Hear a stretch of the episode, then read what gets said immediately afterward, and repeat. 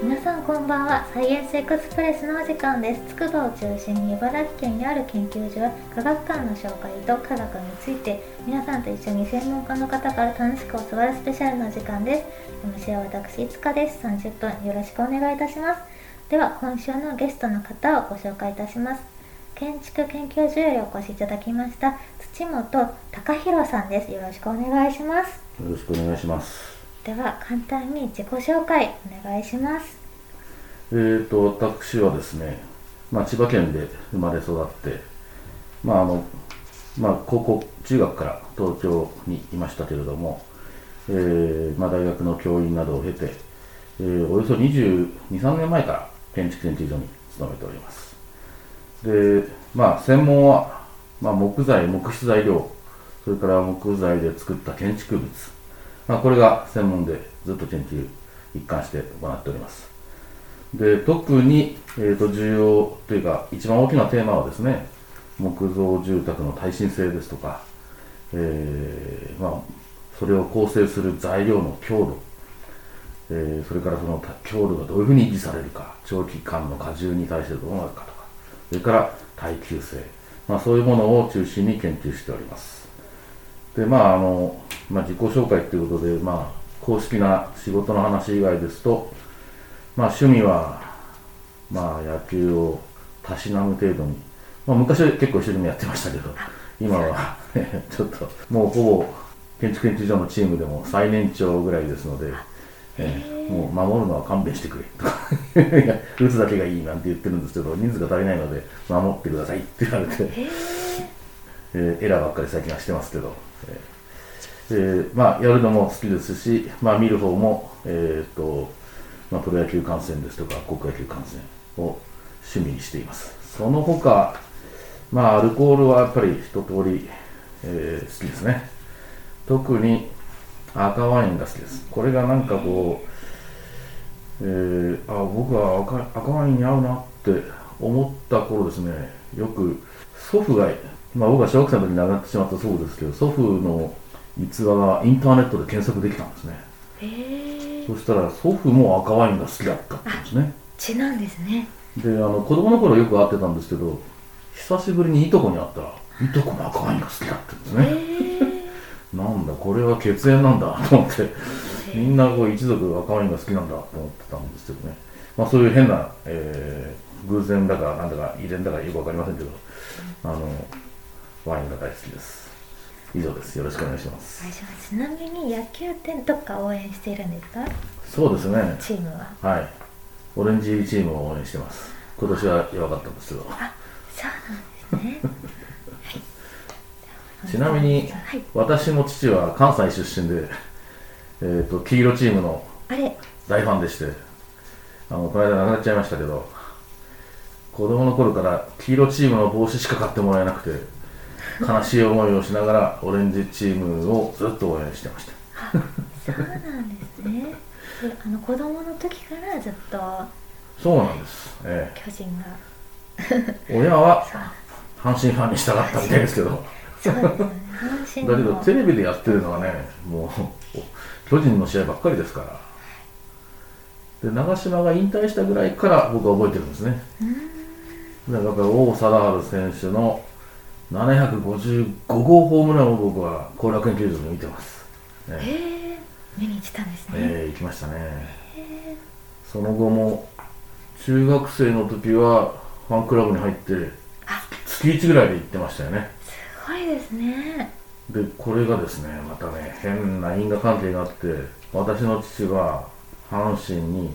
中学生の時から月1で欠かさず行ってたって言うんですよ。甲子園に、京都に住んでたんですね父はねでもあの甲子園球場まで月1で必ず応援に行ってたっていうんで血は争えないんだなっていう。まあ祖父のワインの話とねこう野球好きの話とねなんかこう遺伝子って怖いなっていうのと面白いなっていうのどっちですかねよくわかりませんけど面白いですね。ありがとうございます、はい本日の収録場所なんですけれど本日の収録は筑波山中腹にあります旧小小屋市でひとときさんよりお届けしています。こちら築120年以上130年の古民家を再生した関東平野が一望できる宿泊型ワーケーション施設です。本日ひとときののぼりさんのご協力のもとコワーキングスペースを使わせていただいております。土本さん本日初めてお越しいただきましたがいかがでしょうか、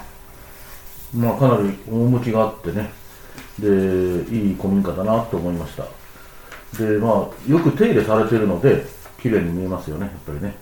あの古民家あちこち松久場市内にたくさんあると思うんですけど、はい、やっぱり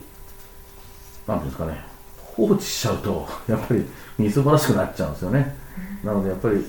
古いものは手入れをすればやっぱり趣があってよく見えるので手入れを欠かさないでいただきたいなというふうに思いますね当然実際にはあの新しい目のものでも手入れをしているものとしてないものではやっぱり見え方それから何て言うんだろう雰囲気が全然変わってきますのでね建築物全般に言えることですけどメンテナンスは欠かさないでいただきたいなというふうに思います。急になんか途中から専門の話になっちゃいましたね。いや専門家目線で見ていただいてなんかはい柱とかあれですと赤松と欅が使われていたりとか。そうですね。赤松の梁があって、欅の柱があって、うん、え非常にいい材料。当然そうですよね。120年前は材料ふんだんにあったんですよね。今は少ないと思いますけど、うん、えいい建物だと思います。はい。ちょっと勉強になりました。ありがとうございます。えー、ぜひ皆さんも宿泊やコワーキングスペースのご利用をお勧めします。インターネットで筑波山ひとときで検索すると出てきます。お願いします。では早速研究内容など伺っていきたいと思います。はい、昔から西洋の建築は石造りやレンガ造りが多いという一方で日本の建築って木造建築が基本となっていますが日本は地震が世界一多いと言われていますがこういった木造の住宅が栄えたっていうのも地震に強いからっていうことですかね。非常に答えにくい質問ですね、はい、ちょっと質問がですね。木造住宅が地震に強いから栄えたというわけではなくて、はい、どちらかというとあのー、木材木が育つこういう気候条件で木材が比較的たやすく手に入ったというのがあの僕は建築のもしくは木材の歴史を勉強してるわけじゃないので専門家の見解は違うかもしれませんけれども私が考えるにやっぱり木材がやっぱりどんなところにでもあったというのが一番大きな理由じゃないかなというふうに思います。一方その西洋のやっぱり石造りとかえー、レンガ造りっていうのはそんなに木材が、まあ、ふんだんに取れない。生えていない地域が中心なんじゃないかなというふうに思いますね。でその証拠のヨーロッパの中でもドイツですとかそれから北欧の諸国へ行くと木材がたくさんあるのでやっぱり木造建築が中心になるんですよね。そうなんですね、えー、あの地中海近傍にもちろん木材はありますけどそんなにたくさんはなかったからやっぱり石造りにしたのかなっていうふうに思いますね。ありがとうございます。土本さんどのような研究を現在されていらっしゃるんでしょうか？そうですね。あのまあ自己紹介のところでも申し上げてしまいましたけれどもまあ木材木質材料のうち木材っていうのはまあ丸太から切る製材そのものですね。木質材料というのは木材をまあ板状にしたりそれからかつらむきにしたりということでまあ、せそういうふうにこう木材を小さくしてから接着で再構成するものを木質材料ということが多いですね。まあ、そういう木材を、まあ、ベースとした建築材料が一番の専門で、まあ、それで作った建築物、えー、木造住宅ですとか木造建築物の、まあ、特に、えー、耐震性こういうものについて、えー、ずっと研究をしています。で特にそのえー、耐震性についてはですね、えー、地震の被害調査ですとか、それから耐震実験、それから、まあ、耐震性というのは水平方向に力がかかることがメインですので、まあ、どういう限界性能を持っているか、まあ、水平方向に引っ張ってみて木造住宅を倒してみるというような実験なんかも行ってきました。でそれが、まあ、一番中心ですけれども、まあ、それと関連してですね、えー、せっかくその木造住宅の耐震性を高めてもその高めた部分の木質材料が腐ってしまっては意味がないので、えー、耐久性を確保するにはどうしたらいいかみたいな研究も一部行っています。で最近ではですねあの台風の被害も結構、えー、厳しい被害が出ていますけれどもまあ風に対してどういうふうにこう屋根が耐えるかとかそういう研究も行っていますし、えー、最も新しいトピックですと、えーまあ、水害に対してどういうふうに木造住宅が耐えるべきなのかというような研究を、まあ、始めたところです。まだこれは何も成果がありません。その他ですね、まあ、あの炭素固定の問題からですね木造建築がこう、えーまあ、法律なんかでも決まっている通りですね、え、木造建築物を増やさなければいけないというような世の中に今なってますのででこう低層のね2階建て3階建てまでの住宅は木造がもうすでに多いのでこれをさらに増やそうっていう研究はそんなに、えー、まあやってないことはないんですけどあんまりメインには据えていなくて、えー、3階を超える4階建て以上の中高層木造をどういうふうにしたら建てやすくなるかっていうような研究も最近一番大きなトピックとして研究をさせていただいております。脱炭素で木造を増やそうっていう政策なんですか？そうです。そうなんですか。えっとそれはん？木造を増やそうとすると木をいっぱい切り倒そうとなるから、はい、なんか逆なのかなって思っちゃうんですけど。逆じゃなくてですね、はい、木材っていうのは空中の二酸化炭素を取り込んででまあ光合成ですね光合成をしてそれをこう木の幹に蓄えていくんですね、はい、だから木材は炭素固定をしている材料なんです。脱炭素材料ではないんです。炭素の塊です。この柱はまさに炭素そのものなんです。えあえっと木材木材の需要が増えるとみんながこう木を植えるからそうです。っていうことなんですね。木材を使って使うってことは要するに山から切ってくるわけですね、うん、切った後に植林をするのが前提です、うん、植林をするとそこでまた炭素固定をしていくわけですね。CO2 を取り込んで、はい、であのー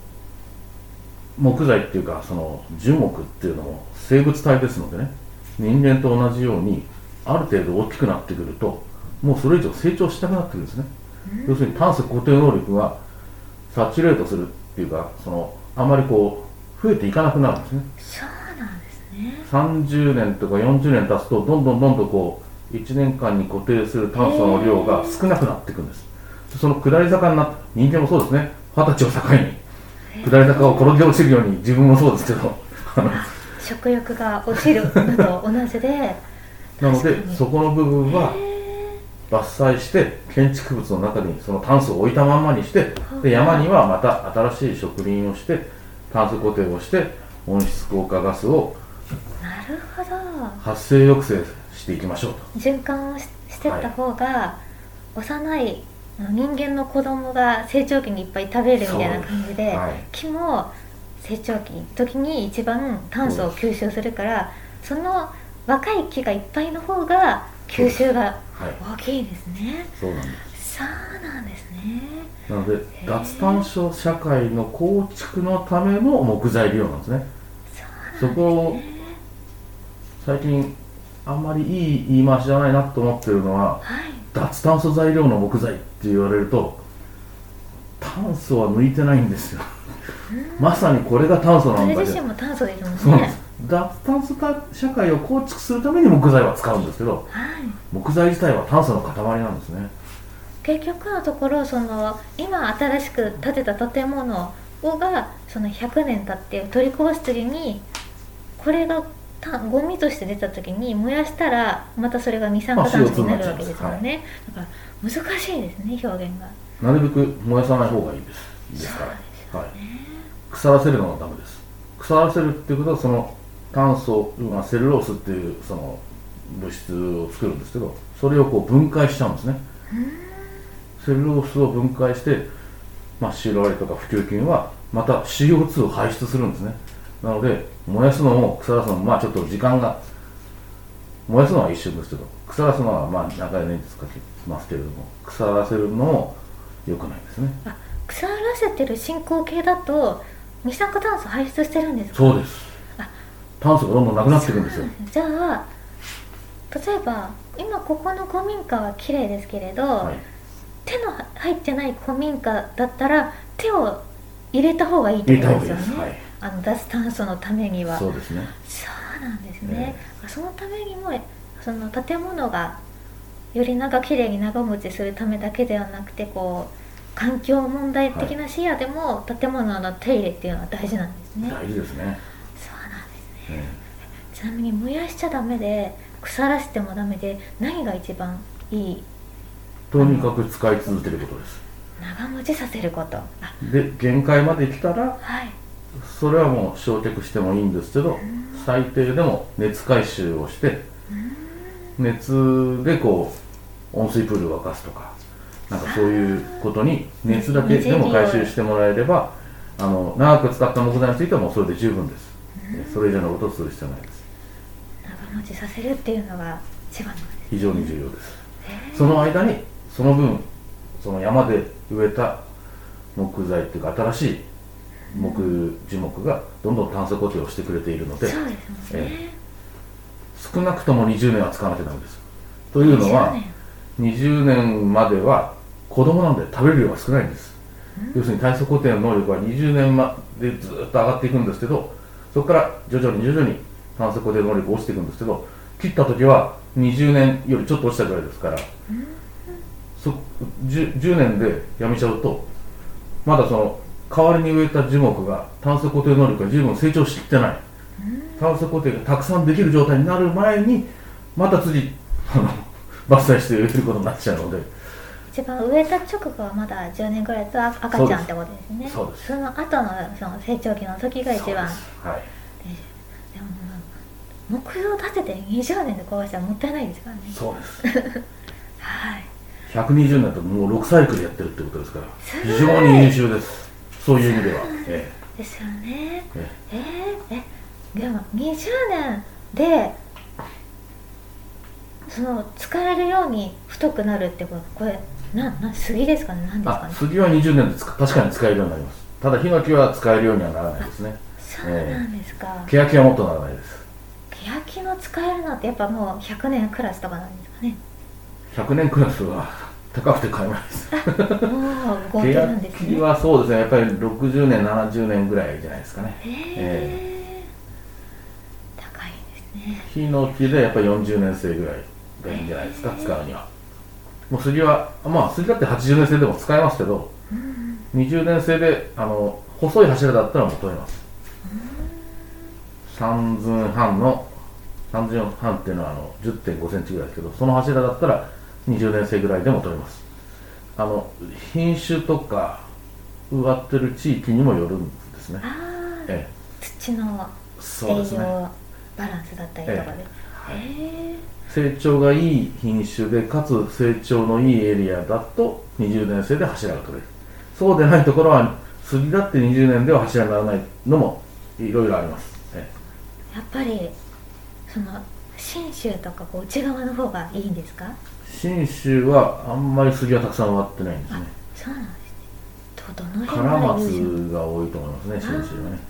松。ええ、やっぱりそれは成長量は杉ほど多くはないのででカラマツとかまあ本当は赤松がいいんでしょうけれどもその松っていうのはこう年輪幅がね狭いじゃないですか。杉なんかはもう1センチ弱ぐらいあるんですけど普通は3ミリとかそんなもんなんですよ。だ。から1センチの太さを増やすためには3年ぐらいかかっちゃうんですけど杉は1年半ぐらいでいくっていうのだから杉はあのどんどんどんどん育って使いやすいんですけどね。へええ。ただ強度はあのカラマツとか